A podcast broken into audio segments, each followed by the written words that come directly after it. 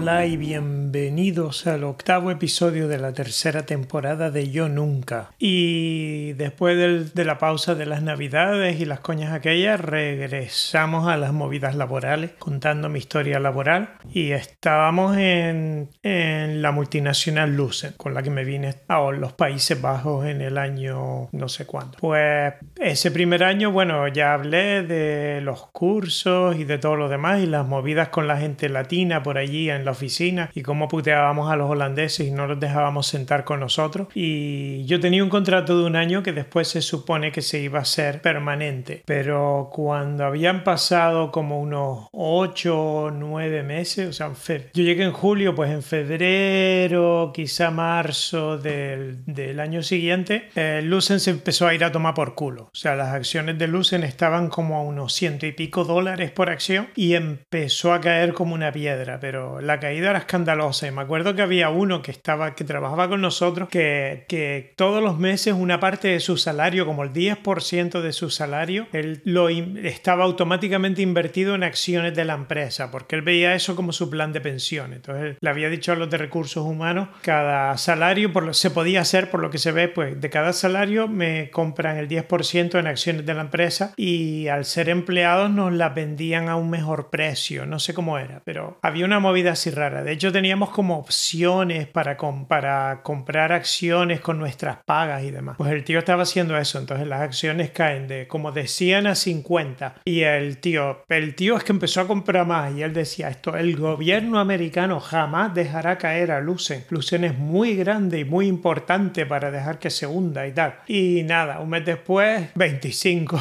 25 dólares por acción. Y aquel seguía con la retaíla de no la dejarán caer, no puede caer más bajo. Y nada, que ya estamos a 10, volvió a caer. Y la movida era que, que estas cosas están todas relacionadas, porque hay cosas que a lo mejor la gente ahora las oye y no las entiende. Pero en aquella época a esa empresa le robó un huevo de tecnología cierta otra compañía que ahora está en la lista negra americana que se llama Huawei. Entonces, eso les habían robado la tecnología y estaban haciendo exactamente los mismos productos con el mismo diseño porque les robaron la tecnología, pero lo vendían como a, a una cuarta parte de los otros y les estaban hundiendo el mercado. Entonces, y ellos no podían hacer nada, o sea, sacaron la tecnología de allí y en China no les reconocían las patentes de ellos ni nada. Entonces, la empresa siguió cayendo, las acciones llegaron a 5, a 4, a un dólar, vamos, y al final es que valían céntimos cuando, las, cuando la empresa la, la- básicamente la compró Alcatel. Pero en, en ese tiempo eh, empezar, tenían que empezar a ahorrar y si las empresas son todas iguales. Entonces, el ahorro se hace eh, echando gente y en mi caso, como había un montón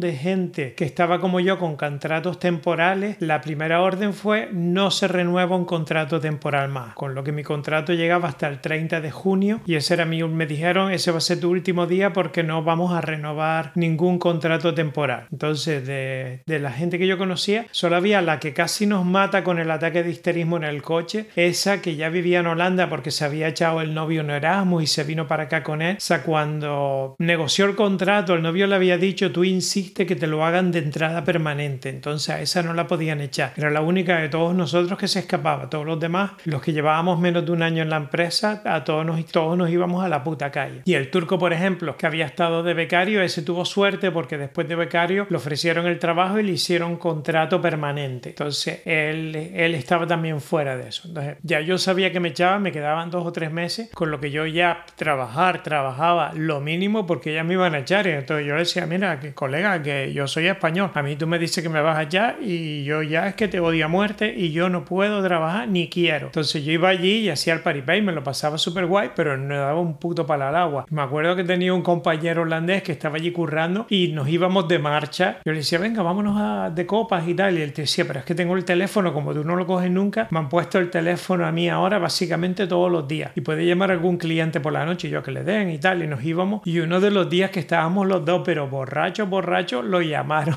a la una de la mañana o así, lo llamaron por un problemón y el tío consiguió convencer a la persona que estaba al otro lado del teléfono que lo mejor era esperar a las 8 de la mañana, que las cosas se ven más claras por la mañana y que seguro que no era tan grave. Pero vamos, que hubo un sitio en Europa que se quedaron sin servicio un montón de horas por culpa de aquellas huelgas. Y nada, a mí ya me estaban echando y entonces ya ellos sabían lo que se ahorraban con eso, pero no era suficiente. Entonces fueron a la siguiente tanda. Y y anunciaron que iban a echar más gente. Y en esa que hay una reunión de... Yo tenía un compañero, un colega mío, el, el otro español que estaba en el grupo, aparte del mexicano, él estaba en los de desarrollo, él era desarrollador de software. Y a eso los reúnen para una reunión. De en realidad dividir, los dividían, como eran un grupo grande y no cabían en la sala, hicieron dos reuniones. Tenían una a las cuatro y media de la tarde y otra a las cinco de la tarde. Y él estaba en la de las cinco de la tarde. Entonces entran lo de las cuatro y media de la tarde a la reunión, que es la mitad del equipo, que a ellos lo llevaba el director de desarrollo allí, es alguien que seguramente nombraré más adelante porque después está relacionado con mi siguiente trabajo, pues los mete en la sala, cierra la puerta y el tío le dice a todo el mundo, todos los que estáis aquí, vosotros sois los que os vais a quedar. A los que no he convocado para esta reunión, sino para la próxima, para decirle que se van a la puta calle, que los voy a echar así a todos juntitos en una sola reunión. Así que ahora quiero que salgáis todos tan tranquilos y súper contentos y sonriendo y aquí que nadie diga una puta palabra a los otros. No quiero que se escape la información. Entonces, como la reunión de ustedes acaba a las 4 y la otra empieza a las 4, aquí se me va a quedar todo el mundo sentadito hasta las 4. Y al que vea con un puto teléfono en la mano mandando un mensaje, que en aquella época todavía no habían los iPhones ni cosas así, pues ese va a la puta calle también. Ese ya ni se moleste en salir de la sala porque ya se queda aquí y ya lo ha hecho. Entonces toda esa gente media hora allí de duelo por los compañeros, o sea, el español que yo conocía ya ese estaba echado, pero él no lo sabía. Todo el mundo ahí esperando a las 3.59 y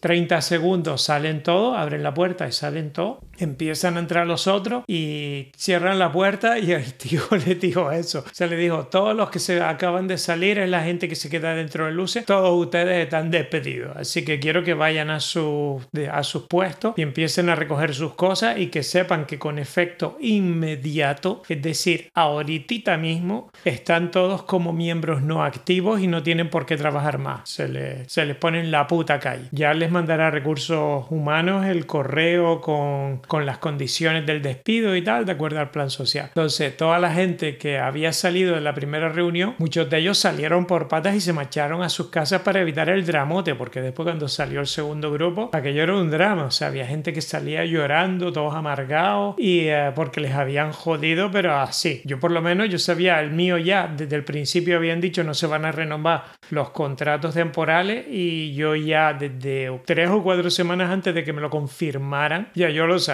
o sea, yo lo tenía claro, yo ya sabía que iba a la puta calle. De hecho, cuando mi jefe me decía, tienes que hacer tal cosa, yo le decía, ¿me vas a renovar el contrato? Sí o no. Y él no me respondía nada y entonces le decía, pues yo no la quiero hacer. A mí no me obliga. Total, si me vas allá, es lo peor, ¿qué es lo peor que me pueda pasar? Que me eches, así que te den por culo. Y así fue como tuvimos un episodio súper negro ahí en la empresa y cómo cambió totalmente el buen rollo que había allí dentro. O sea, se, se, se fumó. Porque lo mismo que le hicieron a los de desarrollo, después tiraron contra los de marketing, tiraron contra la gente de ventas, o sea, fue tocando a todo el mundo. Los de soporte técnico en todos lados fueron echando gente. El más escandaloso fue el de desarrollo porque fue el tío se cargó como a unas 40, 50 personas en una sola reunión en dos minutos. O sea, después lo estuvo ahí un rato más, pero básicamente entró, le soltó el rollo y se quedó tan a gustito. Y ese tío, que supongo que ya lo cantaré más adelante, en mi siguiente empresa, cuando yo llevaba un par de años dentro, a él lo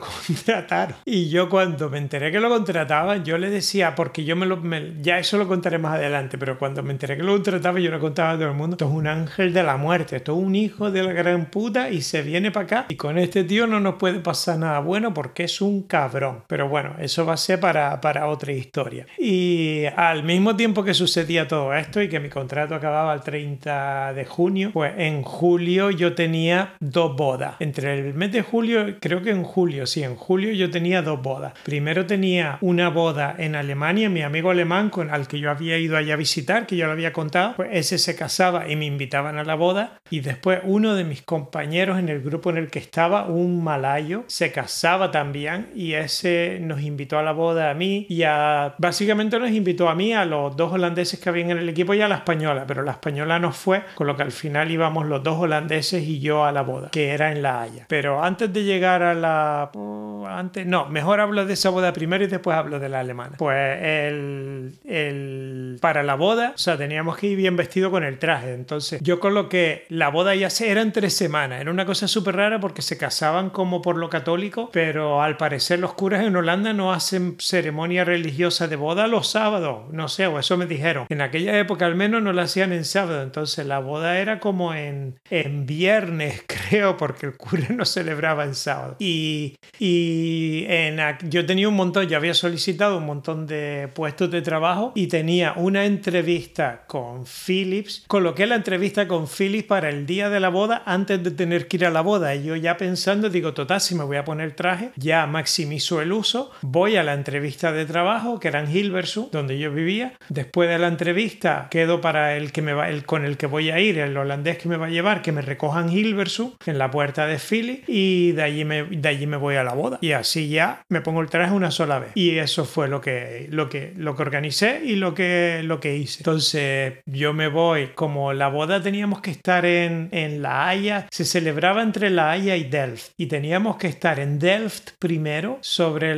las 3 de la tarde. Entonces se tardaba más o menos una hora en llegar desde Hilversum a La Haya, con lo que yo calculé hacer la entrevista de 12 a 1 creo que fue, para que me diera tiempo a, para que nos diera tiempo a llegar, para tener tiempo de llegar si en caso de que pasara algo. Entonces yo hice, no sé si fue de 12 a 1 o de 11 a 12. La cosa hasta que era antes de la boda. Y voy a la entrevista y tal, que no sé si fui, yo creo que fui andando con el traje, no me acuerdo, con la bicicleta no fui seguro porque allí me recogían. Y dudo mucho que, que cogiera un taxi, así que yo creo que fui andando con el traje. Y llegó a la entrevista y la entrevista era hablando con, con la jefilla del departamento. Era para un puesto de soporte técnico y de Philips, de la holandesa Philips, que tenían en Hilversum también. Y hablaba también con el que sería mi jefe y con otro más. Y la entrevista fue muy bien, o sea, eh, hablé con ellos y tal, toda gente súper agradable y eso, y la entrevista fue muy bien. Después de la entrevista, en la puerta ya estaba esperándome mi colega, me meto en el coche, nos vamos para Delft, llegamos antes de tiempo y teníamos que esperar por el otro holandés y entonces nos fuimos a un pub allí a tomarnos una cerveza y a tapear mientras, mientras que es comer manise, que es el concepto de tapa aquí en Holanda en aquella época, era te ponían un, cuenco con manise, que además estaba siempre como sobre la barra y lo que hacía era rellenarlo con lo que aquello no se lavaba en la vida. Y nos sentamos allí a, esperar que llegara el otro y ya cuando llegó el otro nos vamos a la iglesia, entramos en la iglesia, cogemos puestos y nos mamamos la ceremonia aquella que yo creo que es la misa con boda más larga de toda mi vida. Pues aquello duró como hora y media porque la hacían en malayo y en holandés. O sea, todo se repetía dos veces. O sea, el tío soltaban un rollo y lo repetían de nuevo en holandés. Otro rollo y en holandés. Aquello era interminable y aquel día hacía calor. Estábamos como a 27, 28 grados, que con el traje era una pesadilla y en la iglesia no había aire acondicionado y aquello era un infierno. Todos allí sudando como bellacos y aguantando aquella ceremonia interminable llena de lapu lapu y de cosas así, que el, idioma malayo es bastante rarito. Y ellos los plurales es repetir la palabra dos veces. Entonces si tienen lapu, el lapu lapu son dos lapu o más de dos,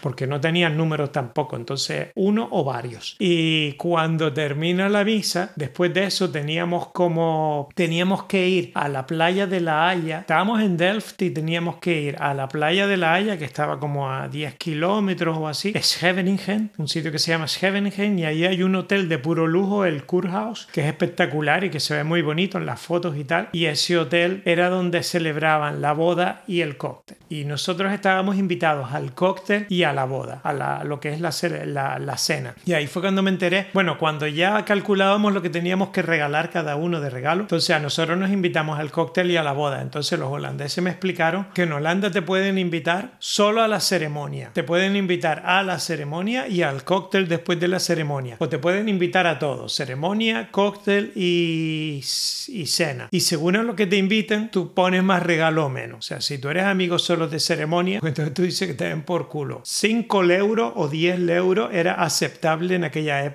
como regalo de boda. Si tienes que ir al cóctel, pues tú dices, bueno, 25. Y si tienes que ir a la cena, pues ya es 50 o más. En aquella época, ¿eh? que estamos hablando de hace 20 años. Entonces, yo lo flipé. Pues yo decía, aquí son súper miserables. En España no hay este tipo de discriminación. Y si te invitan a la boda, te invitan al convite de la boda o no te invitan. Punto. Y los regalos son más espléndidos. Así que bueno, todos acordamos que le íbamos a poner dinero y entonces le dábamos el dinero en un sobre. Y nada, estamos en Delft, nos vamos a, la plaza Scheveningen, aparcamos por allí, nos vamos al cóctel y el cóctel era terminaba como una hora antes de la cena. O sea, entre el cóctel y la cena, para que haya tiempo a echar a los que no están invitados a la otra cosa, había como una hora de por medio, una, yo creo que sí, una hora, no creo que fuera hora y media. Entonces vamos al cóctel ahí, todo el mundo esplendoroso, todo lleno de, de, de malayos, que también había muchos, que los malayos eran chiquititos, eran como cucarachas, que veía. Eh, uno de los holandeses que estaba conmigo medía como dos metros y eran como cucarachas a su alrededor. Y toda la gente haciéndose fotos con nosotros. Y termina el cóctel y cuando estamos en el cóctel alguien nos dijo, eh, han preparado discurso.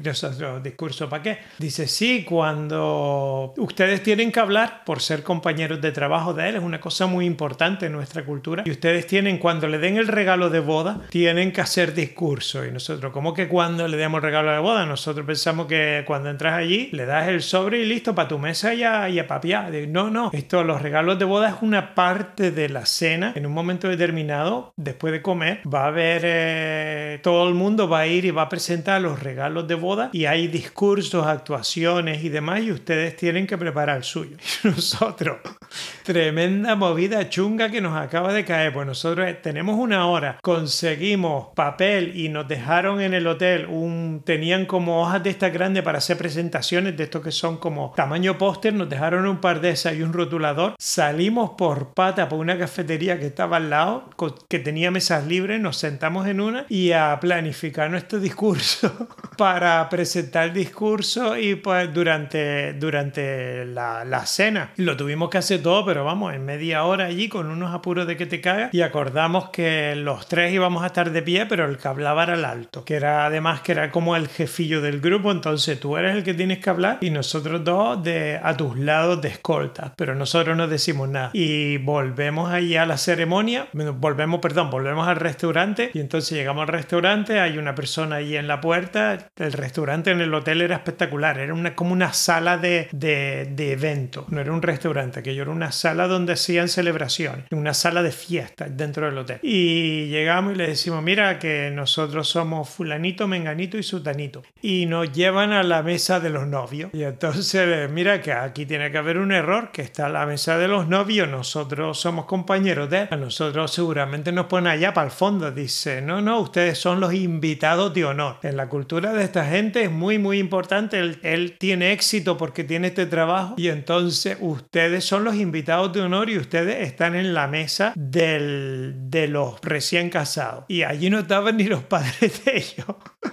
Y, además es que, o sea, y se sientan donde está su nombre. Y además es que estaba el tío, el que era recién casado, y yo estaba sentado al lado de él. O sea, yo salí en todas las putas fotos de la boda. Cada vez que hicieron fotos y apuntaban hacia aquel, yo salgo en las fotos. Estoy en todas. No, no me perdía ni una porque estaba justo al lado de él. Y todos nosotros, joder, qué coña marinera esta. Mira la mierda que nos ha pasado, el marrón que nos ha caído. Pero nada, nos sentamos allí. Ya empieza a entrar todo el mundo y todo el mundo súper eh, emocionado porque nosotros estábamos en la boda. Que nosotros mirando, ahí nos dimos cuenta que básicamente la misa la dieron en indonesio y en holandés como respeto por nosotros, porque allí dentro no había más nadie holandés. Aquello en indonesio no, en malayo. Allí era todo el mundo era malayo o de Asia y nosotros. Habían tres excepciones, el africano que eran yo y los dos cabezas de queso que eran los otros dos. No había más nadie y definitivamente el de dos metros era la persona más alta allí, pero con diferencia abismal. Si yo estaba también entre los altos, que allí todos medían metros 50, metros 55 como mucho y las mujeres ni llegaban al metro 50, que yo parecía una reunión de, de los siete nanitos pero con toda la familia, o sea, reunión navideña de de la familia de los siete nanitos al completo.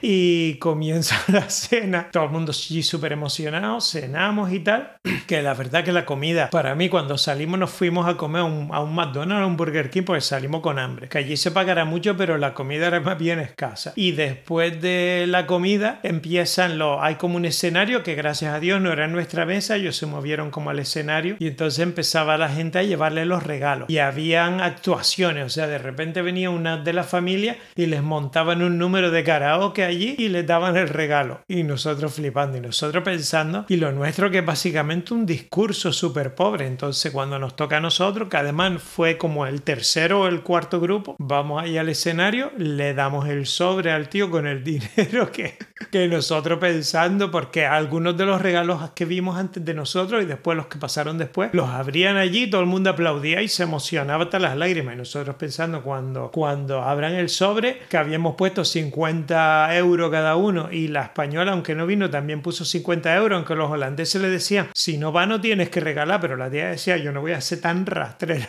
como ustedes, yo aunque no vaya regalo que él era compañero nuestro. Entonces teníamos nuestro sobre con 200 euros, pero por suerte no lo abrieron. El tío hizo el discurso mientras nosotros sujetábamos los postes en donde estaba la información y se la enseñábamos a la gente cuando había que darle la vuelta y todo el mundo nos aplaudió allí a rabiar. Éramos como el, el espectáculo principal de aquella coña. Y después siguieron toda la sucesión de subir al escenario, de montarles un show o hablar. Se echaba todo el mundo a llorar. Allí lloraba todo el mundo, nosotros flipando porque la mitad de los discursos acababan en toda la sala llorando, menos nosotros tres que mirábamos allí, pues hacía todo en indonesio, en malayo, y nosotros flipando de chacho, que, coño está pasando aquí? ¿Qué habrán dicho para que estén todos llorando? Pero todos, de la familia de ella, de la familia de él, allí no paraba de llorar nadie. Y aquello fue, pero una cosa súper, súper fuerte, y en un punto determinado, que como que empezó a las 6 de la tarde, seis y media o así, y como que a las nueve acababa y a esa hora nos echaron. O sea, no había ni, ni música con bailoteo, ni barra libre, ni nada. Cuando acababa la cena, acababa la barra libre. Entonces después de allí salimos, nos fuimos a comer algo más porque teníamos hambre y para casita, pero aquella boda fue, de hecho es la única boda que he atendido en Holanda. Y después de eso ya juré que nunca más y nunca más fui a una boda en Holanda, que lo sepa. Y bueno, hasta aquí hemos llegado, aquí lo dejo y adiosito.